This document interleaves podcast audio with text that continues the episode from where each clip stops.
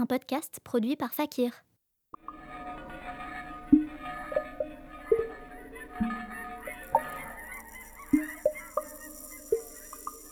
Le monde de la musique peut sembler attrayant de l'extérieur, mais froid et hostile quand on s'y aventure sans équipement.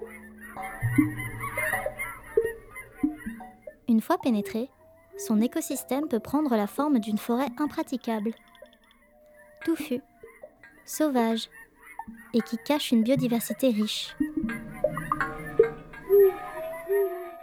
Des années à tenter de s'y repérer ne suffisent pas toujours pour trouver le chemin qui nous fera sortir de l'isolement. Bonjour chers auditeurs, je suis Nastasia et vous écoutez Eye of the Tiger, un guide de survie pour tout musicien et musicienne qui cherche sa place dans le paysage musical belge. Alors que la première saison arpentait les fondamentaux construits par l'artiste pour lancer sa carrière musicale, cette expédition m'amène maintenant à suivre les traces de l'artiste en interaction avec son environnement professionnel. Quatre étapes vont rythmer mon voyage dans cette taïga. La diffusion, la formation, le financement et la médiation. Au cours de mes rencontres, acteurs et actrices du secteur musical se sont confiés sur un milieu changeant et incroyablement diversifié. Nous allons ensemble défricher cette taïga le temps de 4 épisodes. Saison 2 Baliser son sentier.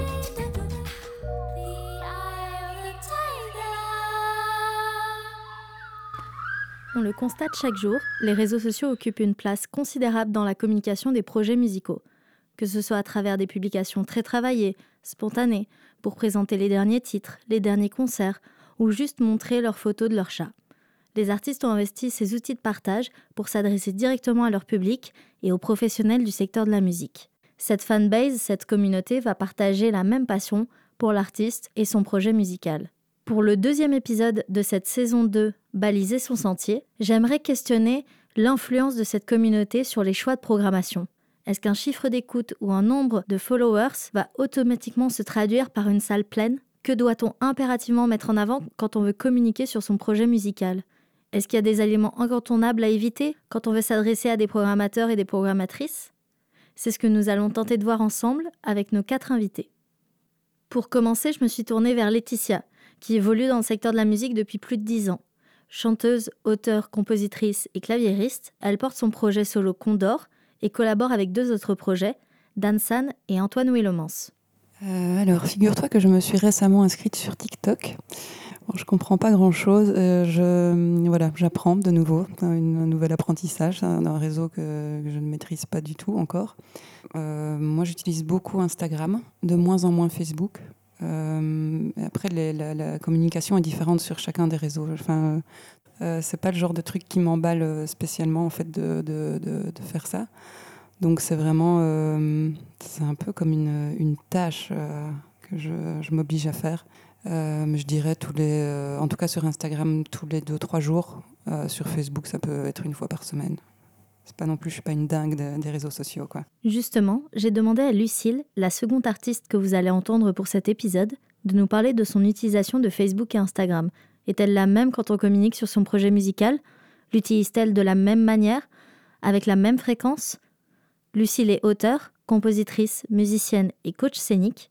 Elle mène son projet solo Lux Montes et est membre du groupe Babyfire. Elle est aussi dans l'agence de management Une fois et coordonne depuis 2013 l'association Elles en ont qui soutient la visibilité des femmes dans les musiques actuelles. On sent qu'avec le temps, Facebook, Instagram, déjà ont des publics avec des âges, ça, touche des générations différentes. Donc je pense que c'est important de continuer à, diffuser sur, euh, sur les deux plateformes. Je trouve l'intérêt de Facebook, c'est de pouvoir partager des événements. On n'a pas cette flexibilité encore avec Instagram. Instagram, je trouve que là où c'est intéressant, c'est qu'on va pouvoir publier dans des stories euh, des liens. Euh, il y a quelque chose avec la story qui est, qui je trouve plus simple avec Instagram que Facebook. Donc c'est vraiment deux communications, ce qui me fait dire que euh, quand je reste longtemps sans vraiment d'activité, maintenant je, sais que c'est pas très bon pour les algorithmes, mais c'est aussi le moyen de se préserver. Et donc je vais peut-être moins communiquer voilà, je sais pas ce que les gens voient en fait, je sais pas euh, comment c'est perçu, c'est ça qui est parfois difficile. Je me dis est-ce que c'est trop, est-ce que c'est pas assez, qui, voit quoi? Alors, euh, bah, encore une fois, c'est différent sur les, deux réseaux que moi j'utilise. Donc sur Facebook, je vais plutôt euh, effectivement communiquer sur les, événements à venir, alors que sur Instagram, je peux publier des photos de la vie de tous les jours, par exemple, des choses que je trouve belles J'avoue, j'aime beaucoup mettre des photos de mon chat. Enfin, ce genre de, choses qui permettent effectivement de continuer à exister, de continuer à avoir de la visibilité, qui ne concernent pas spécialement euh, le développement du projet pur. Quoi. Euh. The Eye of the Tiger. Mais la présence de l'artiste sur la toile ne se limite pas qu'à ces deux-là. Il y a les plateformes de streaming, le site, les mails. Bref, un panel sans fond de possibilités où le projet de l'artiste peut être présent. Alors lesquels choisir et pourquoi? C'est une question que j'ai posée à Jean-Yves, qui travaille pour Festival Liège depuis 2007. Il organise aussi le Festival des Ardentes depuis 2006, les Transardentes pendant 10 ans et est programmateur du Réflector. J'ai l'impression que YouTube, ça reste un, canal où on peut mettre une vidéo et un, et, un, son et, avoir des, résultats. Donc ça me semble être un bon début.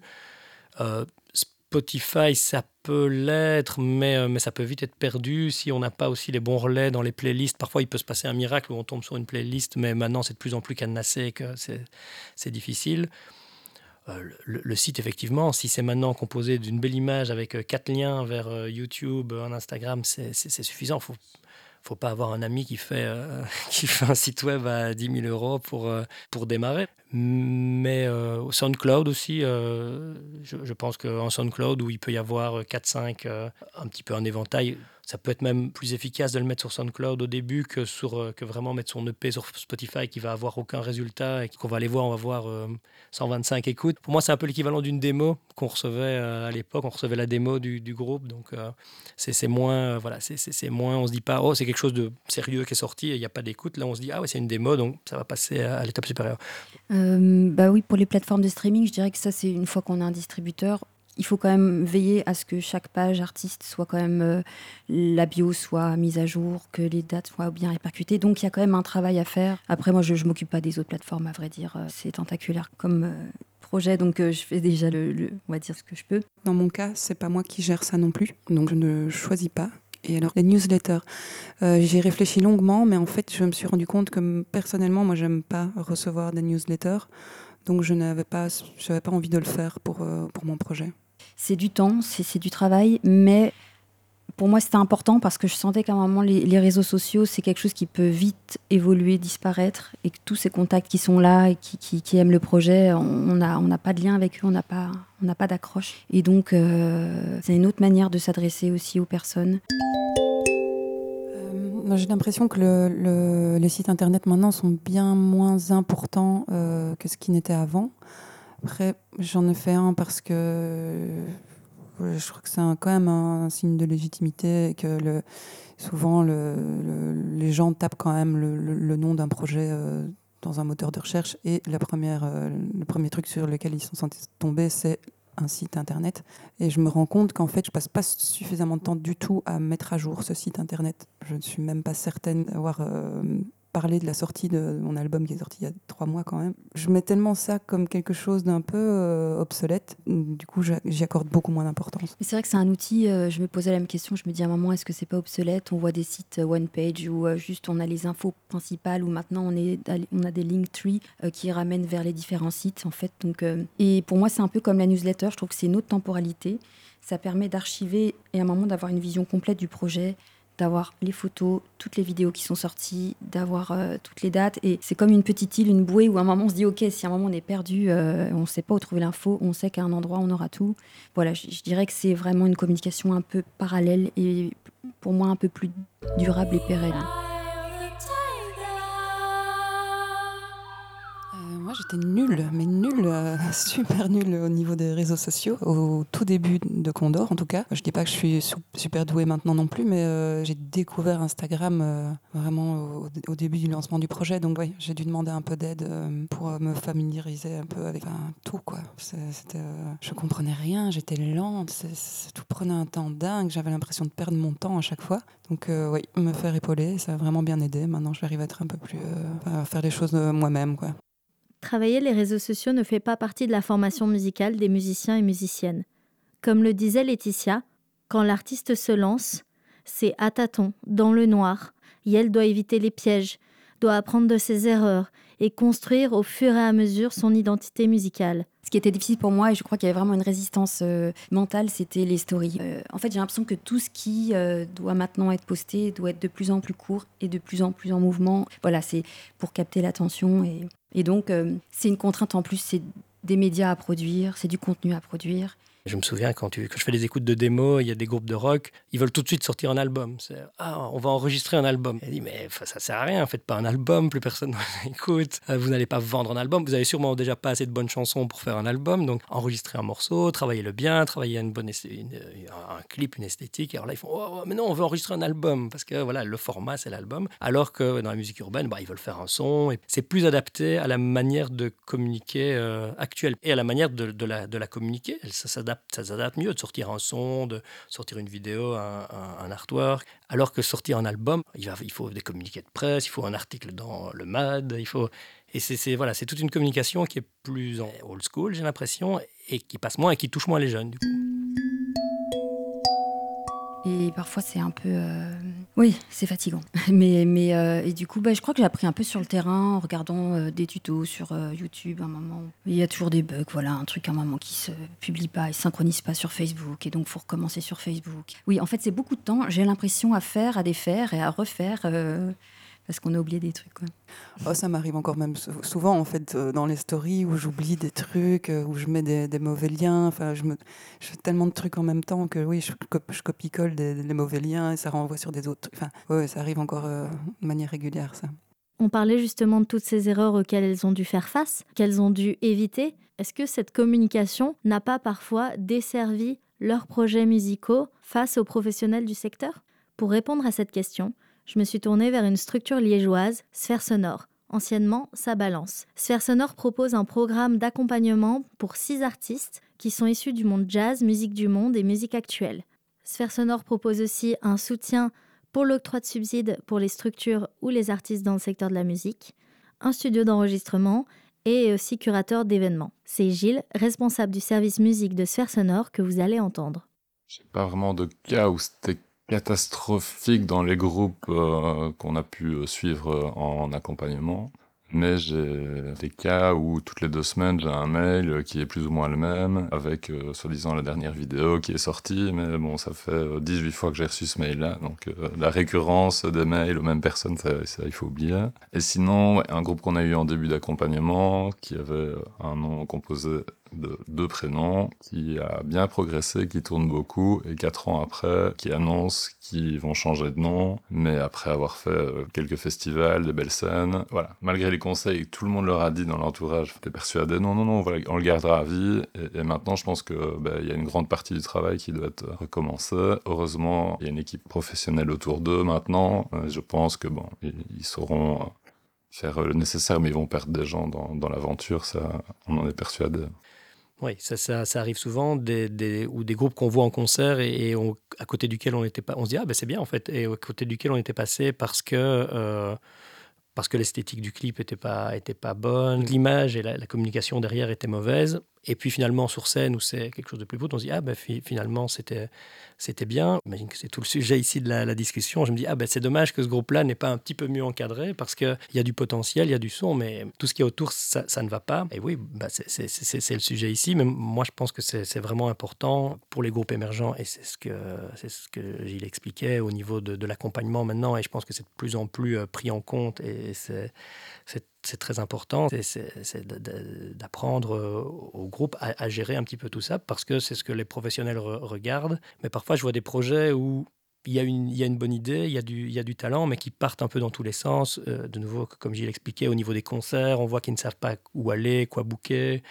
Euh, ils, ne ils ne voient pas quelle image utiliser. Et ils nous envoient une image de presse qui n'est vraiment pas bonne. Et là, quelqu'un de, professionnalisant qui peut les encadrer, leur dire ah non, ça c'était une photo de presse, ne, ne l'utilisez pas, c'est, c'est, ça, ça, ça, va, ça vous met pas du tout en valeur. Laetitia nous parlait des photos de son chat qu'elle publie parfois sur ses comptes pro. Ça pose la question de l'intime dans le projet musical d'un ou d'une artiste. Moi, moi, je pense que de manière générale, les réseaux sociaux fonctionnent mieux quand euh, c'est personnel. Quand on, y met un peu de soi. Enfin voilà, des gros exemples récents, c'était Angèle au début. Bah, on avait l'impression, pour la, la, fameuse histoire où effectivement, il avait joué nulle part, il avait 100 000 followers, je crois, sur Instagram, parce que on avait l'impression d'être avec elle dans sa chambre, à faire ses petites chansons et raconter ses, ses histoires. Moi, j'ai un peu du mal à, avec les gens qui étalent vraiment fort leur vie sur les réseaux sociaux. Enfin, après, tout le monde fait ce qu'il veut. Je dis que j'ai un peu du mal parce que personnellement, je pense que j'irai jamais jusque-là. J'ai pas l'impression d'avoir besoin d'étaler ma vie privée pour que les gens puissent apprécier ce que je fais. J'aime quand même ce côté de partager autre chose que juste euh, des dates de concert ou des photos qui résument les concerts qui viennent de passer, mais sans en dévoiler euh, trop. personnellement, je trouve pas ça nécessaire d'aller trop loin dans l'intimité. Je suis d'accord avec Laetitia pour ça. Et en ce moment, je, trouve que sur les, les réseaux, euh, il y a une tendance justement à être beaucoup dans, l'intime, à montrer beaucoup l'intime. Pour ma part, moi, c'est pour ça qu'en tout cas, j'ai choisi un, pseudonyme parce que j'avais envie de, pouvoir mettre une frontière pour euh, me dire ça, c'est mon, mon, lieu à moi et ça, c'est le lieu, c'est ce que j'ai décidé de montrer. Et, euh, et justement, de pouvoir garder cette liberté de faire le choix de ce que je montre ou pas, en tout cas, moi, dans mon fort intérieur. quoi de manière générale, les réseaux sociaux fonctionnent mieux quand on les nourrit, et c'est-à-dire qu'on partage des choses qui parfois n'ont rien à voir avec la musique, mais sont, sont personnelles. Maintenant, il faut savoir le faire, il faut le faire bien, il faut, il faut savoir le, le doser. Il y a des exemples complètement inversés qui fonctionnent aussi. Des gens qui ont une communication euh, hyper cadenassée avec euh, juste quelques éléments euh, un peu mystérieux. Donc voilà, je, crois que c'est un peu comme les fameux algorithmes. Parfois, on poste des choses, il n'y a rien qui marche, et puis on poste une belle photo, elle fait, on se demande, mais pourquoi cette photo-là marche? Il n'y y a pas de recette. Je pense qu'il faut être quand même un peu sincère, parce que sinon, tous ces postes qui se veulent un peu personnels, ça sonne vite faux et c'est contre-productif. Ils se mettent en scène, en fait, et, et, ça fonctionne. Maintenant, si on n'est pas euh, fait pour ça, il ne faut, pas, faut pas se forcer aussi, parce que ce sera vraiment, euh, vraiment pour le coup, contre-productif. Mais je me rends compte que c'est n'est pas, pas évident. C'est pas évident pour des groupes ou des gens qui n'ont peut-être pas envie de, de, partager ce qu'ils ont, enfin, voilà, ce ont fait, ce qu'ils ont regardé. Mais parfois, ça devient contraignant, à tel point qu'on a juste envie de partager l'info quand il se passe quelque chose. Alors qu'il faut retrouver peut-être un plaisir à, à, instaurer un lien et en, montrant dans les limites de, ce que qui artistiquement notre projet, montrant un peu de ce qu'on est aussi en dehors des événements. Et là, je trouve que c'est là que la frontière est parfois un peu hum, poreuse avec Instagram, c'est qu'on peut vite être plus dans l'artistique, mais dans, dans le quotidien, dans ce qui fait la vie euh, personnelle. Donc, en tout cas, en l'occurrence, pour moi, c'est à chaque fois, j'ai envie parfois de poster quelque chose, je me dis, tiens, est-ce que là, on, ne déborde pas on est... Voilà, mais c'est des directions artistiques après euh, à prendre. Chaque artiste décide de prendre la direction qu'il veut, mais mais je trouve qu'à chaque fois, c'est des questions qu'on se pose. Quoi. Enfin, moi, c'est des questions que je me pose avant de poster quelque chose. Bah, c'est difficile et je pense que c'est pas quelque chose qu'on peut forcer. Il faut avoir ça aussi au niveau de son caractère. Euh, ça doit pas être une obligation. Non, tous les groupes, euh, si vous voulez avoir plus d'audience, il faut passer par là. Je crois que c'est surtout pas ce qu'il faut faire, comme le disait Jean-Yves, parce que souvent on fait plus mal que, que bien. Mais c'est voilà, ça c'est une question qui est assez compliquée, qui est peut-être très générationnelle aussi, parce que c'est la façon dont on consomme, qu'on scrolle, euh, etc. Il faut partager de sa vie dans un cadre d'une création culturelle artistique. Voilà, je sais pas si dans, dans 15 ans ou 20 ans où on en sera, par exemple ça continue comme ça. Il existe en Belgique plusieurs formations, plusieurs accompagnements qui prennent différentes formes parfois gratuite, à prix doux ou sur base d'un dossier, de résidence. Je pense notamment à Bruxelles au Studio des Variétés, au Conseil de la musique ou alors à Péroïte. Est-ce que c'est vraiment nécessaire de devoir se former, s'accompagner pour acquérir une compétence qui a l'air d'être un métier en soi? On l'a déjà bien évoqué jusqu'ici, on voit toute l'ampleur de la responsabilité et de la charge quotidienne de devoir gérer sa visibilité sur les réseaux sociaux et sur la toile. Qu'est-ce que ça implique finalement pour l'artiste? Comment Yel va acquérir ces compétences qui à la base ne sont pas prédestinées à son projet musical, mais sans lesquelles Yel ne peut pas diffuser son projet musical? Ben, cette démarche, moi, c'est justement ce qui me frustrait, beaucoup dans ce projet-là. Euh, donc, j'ai commencé à, m'inscrire à, des formations, euh, aussi de gestion d'association pour encadrer le projet. Et c'est pour ça que dès que j'ai créé mon projet Lux Montes, j'ai monté une association pour encadrer administrativement mon projet. Et là, j'ai essayé de me doter des outils, en fait, euh, administratifs, mais aussi, dire, communicationnels. Et puis, voilà, apprendre à, à, envoyer un mail à un programmateur, même s'il n'y a pas forcément de recettes magiques, sinon euh, je pense qu'on le saurait. Envoyer aussi à la presse, ça c'était une autre euh, étape, je trouve importante.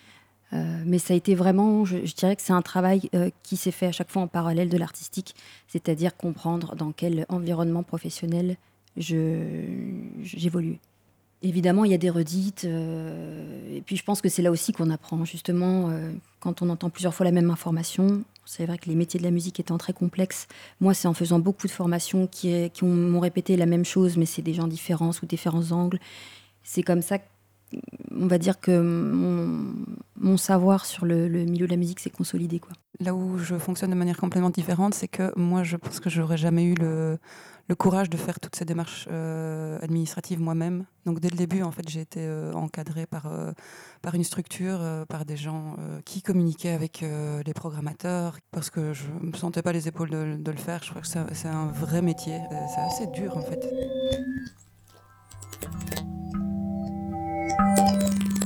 Il y a deux choses. Il y a la façon dont on aborde euh, les professionnels du secteur pour poser des questions. Mais là, c'est, euh, on apprend, en tout cas, on, essaie de transmettre ces compétences-là. C'est d'abord essayer de, se connaître soi-même et d'essayer d'identifier son projet au mieux. Parce que si le produit, parce que malheureusement on doit parler parfois de produit, n'est pas bien identifié à la base, on ne sait pas communiquer dessus. Donc ça, c'est une des premières choses qu'on fait. Et ensuite, il y a la communication euh, vers l'extérieur. Et là, euh, c'est essayer d'avoir quelque chose qui est cohérent et homogène. Aussi bien dans la façon dont on va démarcher les concerts, d'avoir quelque chose qui va, être, euh, qui va monter en puissance. Pas commencer à faire une date dans un café, puis aller demander pour euh, faire, je sais pas moi, le botanique ou quoi, et puis faire la kermesse dans son, village. Donc il y, a toute une hiérarchisation à avoir. Et au niveau ben, de la communication, il y a un visuel à créer, il y a tout un univers. Donc on travaillera, euh, enfin les groupes euh, qui, seront suivis chez nous travaillent avec des personnes qui sont spécialisées au niveau graphisme, euh, au niveau du clip aussi. On va avoir des petits ateliers aussi qui seront importants pour qu'il y ait une ligne de conduite du début jusqu'à la fin du projet.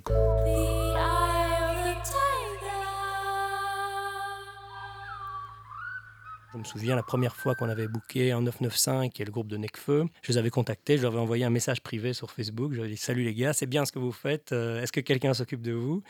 Et euh, ils nous avaient renvoyé une adresse Gmail. C'était un ami à eux, je crois, qui s'occupait d'eux. Et on les a bookés. je crois qu'on a été les premiers en Belgique à les, à booker. Et tous les agents nous demandaient Mais vous êtes passé par qui? Je dis bah, je leur ai envoyé un mail sur Facebook. Plus tôt dans l'épisode, on discutait des différentes plateformes où l'artiste était présent avec son projet musical. Les mails, les sites sont une option pour présenter et pour diffuser son projet. Mais qu'en est-il de la place des réseaux sociaux dans la découvrabilité des artistes pour un ou une programmatrice J'imagine avant, enfin moi comme j'expliquais, j'ai commencé en 2007, donc c'était l'émergence vraiment, il y avait MySpace encore et il y avait euh, Facebook qui arrivait. Mais je me souviens, on avait euh, les, les, les, ultra top, on avait des résultats de vente, on, avait un peu des, des, des, revues de presse. On disait voilà, il y a eu un article dans Riffraff ou dans Le Soir. Et on se disait hum, ce groupe, il passait à la radio. Et donc on se dit hum, ce groupe doit avoir tel ou tel euh, impact. Tandis que là, maintenant, c'est vrai que même un, groupe, je pense, bah, des Moji S-Boy par exemple, ici à Liège, qui est un groupe de hip-hop qui a une très très grosse communauté en ligne. La première fois que j'ai entendu parler d'eux, j'étais voir, je voyais, ils avaient déjà des milliers de vues sur leur YouTube. Et je me suis dit oula, là, il se passe quelque chose. Ce sont des Liégeois. Même à Liège, on ne les connaissait pas encore vraiment. Et on voyait qu'ils avaient déjà une grosse, grosse communauté en ligne. Donc ça permet vraiment de se faire une idée et de se dire, ah oui, là, il y a quelque chose, il faut vraiment y être attentif. Mais il ne faut pas non plus que ce soit l'effet pervers. Il ne faut pas non plus se dire, voilà, là, il y a quelque chose de très bien, qui a, où il n'y a pas de communauté. Ben on va, on a c'est aussi notre rôle de les, les aider à, progresser. Mais c'est un vrai indice, c'est quelque chose qu'on regarde, encore plus dans tout ce qui est au, niveau du, hip-hop où, euh, où les groupes sont très présents, que dans le rock où parfois c'est un public un petit peu plus âgé, enfin, on le remarque dans, nos statistiques de concert, et où le, les chiffres des réseaux sociaux sont peut-être moins pertinents. On voit que, bah oui, voilà, il y a un groupe, il n'a il a pas 100 000 followers sur Instagram, mais on sait qu'il a un public fidèle de trentenaires, quarantenaires qui va venir. Donc voilà, il faut être prudent et analyser les chiffres euh, de manière intelligente, mais c'est quelque chose qu'on suit. Nous, ben, en tant qu'entité publique, évidemment, on a des critères qu'une entité privée ne va pas avoir. Donc nous, dans, nos missions, c'est le soutien à la création artistique et au développement des artistes liégeois. Donc on a toujours cette vision lorsqu'on établit l'affiche euh, d'un événement. En fait, la découverte d'artistes chez nous, elle se passe souvent ben, en communiquant avec euh, les programmateurs des différentes salles, que ce soit Jean-Yves, que ce soit euh, les gens du Cultura, de la zone, etc. Mais euh, très peu par mail, effectivement. Et donc, effectivement, ben, pour savoir si un artiste va faire venir beaucoup de public, etc., il est important qu'il ait une présence sur les réseaux sociaux qui soit bien travaillée. Et ça fait, c'est un élément qui peut faire la différence, effectivement. Maintenant qu'on a parlé de la manière dont les programmatrices aujourd'hui découvraient les artistes, j'aimerais m'intéresser à la façon dont les artistes, à l'inverse, s'adressent aux programmatrices. Quelles vont être les informations à mettre en avant? Comment justement se démarquer quand on s'adresse au secteur pro de la musique? Mmh, Oui, des, tas de documents sur lesquels j'ai effectivement travaillé. Donc j'ai fait un dossier de presse euh, qui reprend euh, voilà l'historique des sorties, le CV des différents concerts, toutes les apparitions dans des émissions de radio, dans des émissions de télé. Vraiment un espèce de gros CV euh, pour un peu rassurer les gens, pour montrer qu'il y a quand même quelque chose de soutenu et enfin, qui ne démarre pas de rien non plus. Bah dans mon cas, j'ai pas d'entourage, j'ai pas de booker, donc depuis toujours je dirais que je fais les choses par moi-même. Et depuis que j'ai monté mon assaut, j'ai une bénévole qui m'aide en fait pour toute la partie booking. Je ne sais pas en fait qu'est-ce qui est convaincant vraiment ou pas pour un programmateur. En tout cas, ce que j'essaye de mettre en avant, bah, évidemment, je parle de l'artistique, mais je mets tous les éléments qui peuvent, euh, je pense, rassurer un professionnel. Donc, par exemple, que je suis une artiste de la Fédération Wallonie Bruxelles, que je suis euh, aidée financièrement euh, pour le développement de mon projet, que euh, je fais partie du catalogue Arevi, euh, que j'ai été soutenue par un dispositif euh, provincial. Et tous ces éléments-là montrent que déjà, au sein de la province, le projet a une légitimité, qu'il a été écouté par, des professionnels, enfin qu'on a voulu mettre de l'argent pour, pour qu'il se développe. Donc c'est ces choses-là que je mets en avant. Donc il y a à la fois l'artistique et à la fois ces éléments un peu plus concrets pour donner confiance, rassurer. Mais voilà.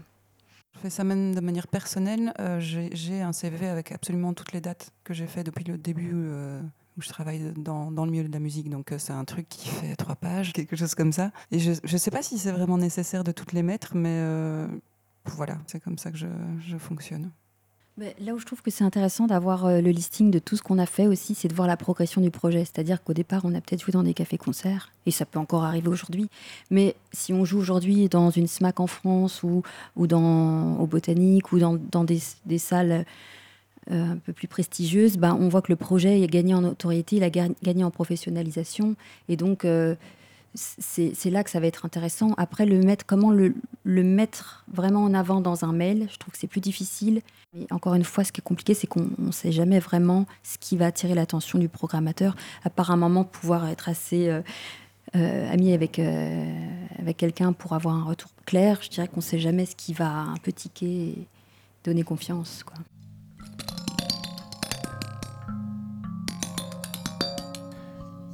Bah, euh, bizarrement, pour les groupes émergents, il y a quand même en un, ça reste quand même toujours euh, un coup de cœur sur, euh, sur un son ou sur une chanson. Donc, je, pense par exemple la Lazadjo qui a joué aux Ardentes qu'on a vu.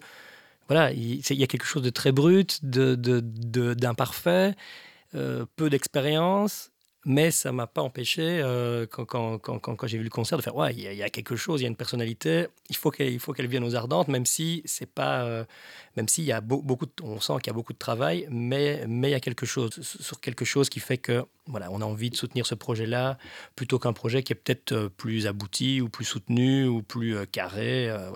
Finalement, qu'est-ce qui va attirer l'œil du programmateur, de la programmatrice dans son choix de programmation? Et plus important encore, comment justement transparaître dans sa communication vers les professionnels du secteur sa communauté, son public, son expérience scénique Ensuite, ben voilà, ce, qu'on regarde, c'est... Euh, oui, effectivement, il y a la, démarche, en tout cas, de, l'artiste, voir si, même si elle n'est pas encore mise en place, cette volonté de professionnalisation est là. Il y a un entourage, il y a d'autres euh, personnes, enfin voilà, on, ça, on l'a pas vraiment évoqué, mais au niveau de la communication, il y a aussi toute une... On a parlé un peu des agences, mais il y a aussi tout un tas de, personnes relais euh, dans, quand même encore dans les médias, dans les médias spécialisés, dans des, il y a, des, podcasts, des blogs, y a, beaucoup de, personnes relais, mais en dehors des médias traditionnels qui étaient un peu euh, monopolistiques avant. Et donc, on voit un petit peu si, entre guillemets, ça buzz dans ces, euh, dans, ces sphères d'influence, entre guillemets. Ça, c'est une, deuxième chose, moi, je suis, euh, je suis attentif. Et puis, alors après, bah, c'est ce dont on a parlé aujourd'hui. Est-ce que, je vois, est-ce que, est-ce qu'il y a, y a cette esthétique? Est-ce qu'il y a cette, ce début de, communauté qui se construit? Le danger, c'est que ça fait des mails après assez longs, donc il faut être assez synthétique et ce que je trouve toujours intéressant, en tout cas quand on fait une recherche pour le booking, c'est un, gros travail de veille, c'est un gros travail de quelle salle, pour quelle esthétique. On ne prend pas un listing au hasard et on, et on envoie des mails à la chaîne. Donc c'est aussi voir quel artiste joue, euh, pour quelle première partie on pourrait se proposer en support. Donc, ce qui est, ce qui est bien, je pense, c'est toujours mettre une petite phrase qui dit on connaît en gros le programmateur a compris qu'on n'envoyait pas le mail euh, en même temps qu'à 100 autres personnes. On comprend ce que vous faites, on sait quelle esthétique. Euh, voilà, on, a vu quels artistes allaient passer et, euh, qu'il y ait une cohérence en tout cas. Euh, parler aussi que la salle qu'on comprenne qu'on s'intéresse à elle, qu'on a compris son, gros programme éditorial, quoi, sa ligne éditoriale, pardon tous dont euh, le, côté plutôt euh, professionnalisant, euh, tourner à l'étranger, est-ce que tu as rempli telle salle, c'est plutôt pour la seconde marche.